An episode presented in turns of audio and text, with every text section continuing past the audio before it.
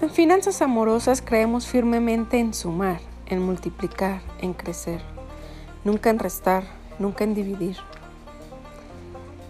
Método FA es una creación de Fa Núñez y te damos la más cordial bienvenida. Comenzamos.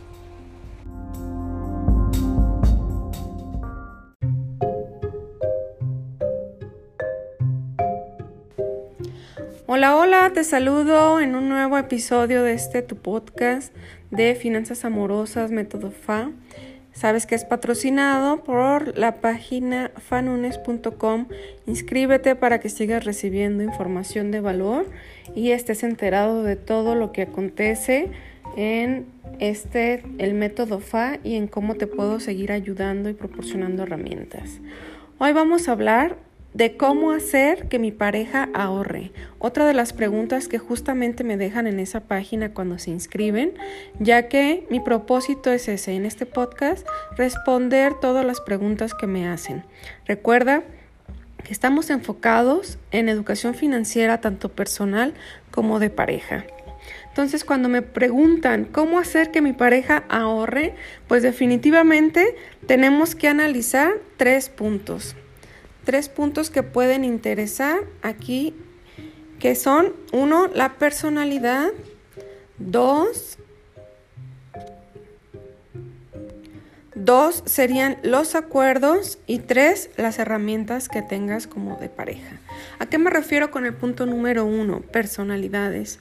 Casi siempre hay una personalidad que domina en cada uno o en, cada integrante de esa pareja, ¿no? Generalmente está el, la persona que suele ser muy ahorradora y que es más conservadora con el dinero, con las compras, con las finanzas y el extremo puede ser que sea tacaño, ¿no? O codo y que le pese estar gastando dinero y que tenga esa conciencia de no me lo merezco, creencias mal infundadas. Puede ser, ¿eh? te estoy dando todo el panorama y el espectro es muy amplio, desde ser una persona conservadora de un nivel bajo a ser de, de un extremo dañino, ¿no? Y luego del otro lado tenemos esa personalidad que suele ser la contraparte, que, que cuando yo escuché ese término de rota se me hizo muy chistoso, pero se refiere sobre todo a que el dinero se le va, comparte, compra y todo el tiempo está disparando, decimos acá en México, que compra para los otros, ¿no? De yo pago y este ya me compré esta cosa nueva y sin nunca piensa ni en presupuestos ni en qué es en qué desea gastar su dinero, solamente lo hace por impulso casi siempre y pues ahí está, ¿no? Obviamente el ahorro no es algo que tenga visualizado, ni mucho menos la inversión.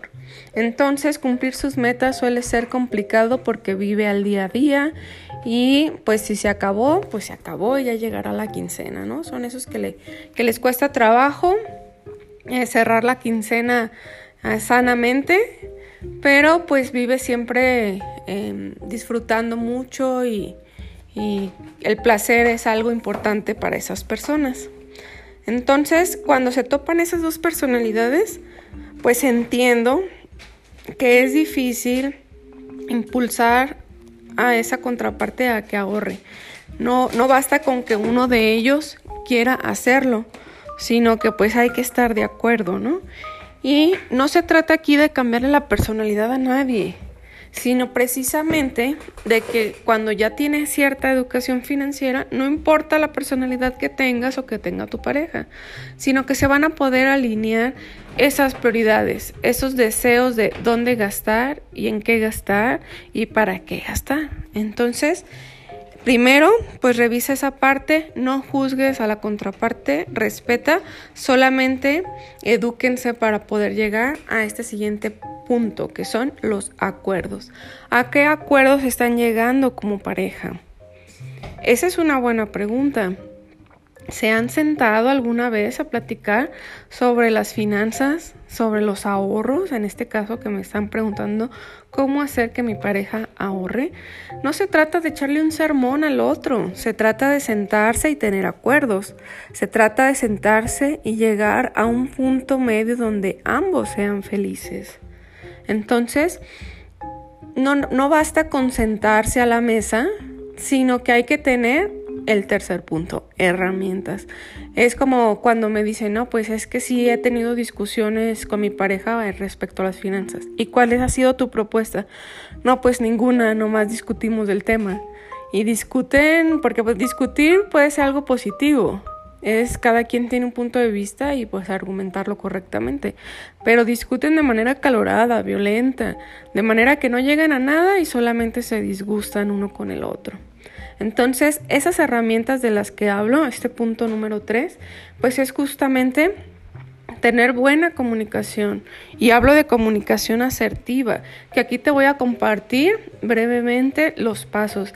Y en otro podcast te voy a compartir todo, todo el proceso para que lo hagas y lo empieces a implementar en tu vida diaria. A mí me funciona muy bien incluso hasta con mi hijo y le enseño y le recuerdo el método todo el tiempo y hasta me dice, te faltó un paso, mamá. ¿Y cuál era el que me faltó? Pues no sé, tú lo inventaste. No, claro que no, yo no lo inventé, pero me ha servido bastante. Es un híbrido a lo mejor de muchos que anden por ahí y habrá el por estará por ahí el que lo inventó, pero la verdad no lo sé. No sé quién habrá sido, si no ya lo hubiera citado aquí. Pero el punto es, son cuatro pasos. Mencionar los hechos, tal cual, no decir cosas extras, nada más los hechos. El segundo paso, tu percepción, tú cómo lo viste. El tercer paso, cómo te sentiste. Y el cuarto paso, qué propones para la próxima vez que suceda. Entonces, es una muy buena herramienta que también enseño obviamente a mis alumnos cuando vemos todo este tema de las finanzas en pareja. Hay que tener esas herramientas, siempre lo he dicho, financieras como tal, pero también sutiles que nos ayuden a crecer en el tema. Y obviamente parte de esas herramientas pues es también definir esas metas en común. ¿Cómo lo puedes hacer? Pues con una herramienta de decisión. Una herramienta que te permita ponderar esas decisiones porque seguramente aunque los dos quieran comprar un sillón, a lo mejor para ti es una prioridad número uno, te urge comprar ese sillón. Y para tu pareja es, un, es algo que sí está de acuerdo, pero es la prioridad número 10. Porque antes quiere una bici, antes quiere una moto, antes quiere irse de viaje y el sillón puede ser la prioridad número 10.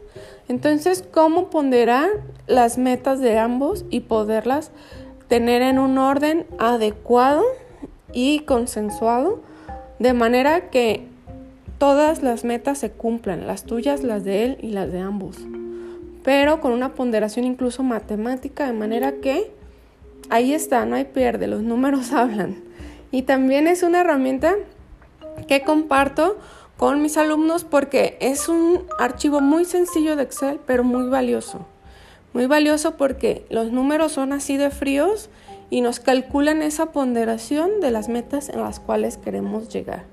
Y entonces, una tercera herramienta en pareja que se puede utilizar es ser conscientes de las infidelidades de pareja, de financieras. ¿A qué me refiero con eso? Casi todos, por tal de que tu pareja no te critique, no te juzgue, no te regañe, tenemos esas infidelidades financieras. ¿Por qué? Porque no me entiende, porque no me comprende que para mí es importante comprarme libretitas. Me encantan las libretitas y tengo 10 y ya voy por 20, pero es mi vicio y es mi gusto y no me entiende esa parte. Y entonces para él es súper absurdo que yo compre libretitas. Pero entonces la contraparte también suele tener algún otro vicio por ahí, generalmente en las compras y a lo mejor se compra corbatas. Ya tiene 100, pero va por las 200 porque le encantan las corbatas. Entonces, cuando comienzan esas infidelidades financieras porque el otro no respeta mis gustos y mis prioridades y porque yo no le respeto a mi contraparte sus gustos y sus prioridades. Eso es algo que te invito a meditar y es una herramienta que quiero que uses. No tener infidelidades financieras y son de las cosas que definitivamente tienes que hablar en pareja, darle la confianza al otro de que no te vas a enojar y que el otro también te comprenda y no se enoje Pero cuando tienen todas esas prioridades personales presupuestadas, no está mermando el gasto de la familia y eso además permite el ahorro, entonces todas las partes están contentas. ¿Te das cuenta cómo me regresé al ahorro? Si tú ya conoces la personalidad que tienes, punto número uno. Si ya tienen acuerdos de pareja y de familia, número dos, y tienen herramientas financieras y sutiles para llevar una buena relación de pareja, entonces seguramente el ahorro es parte de esas metas.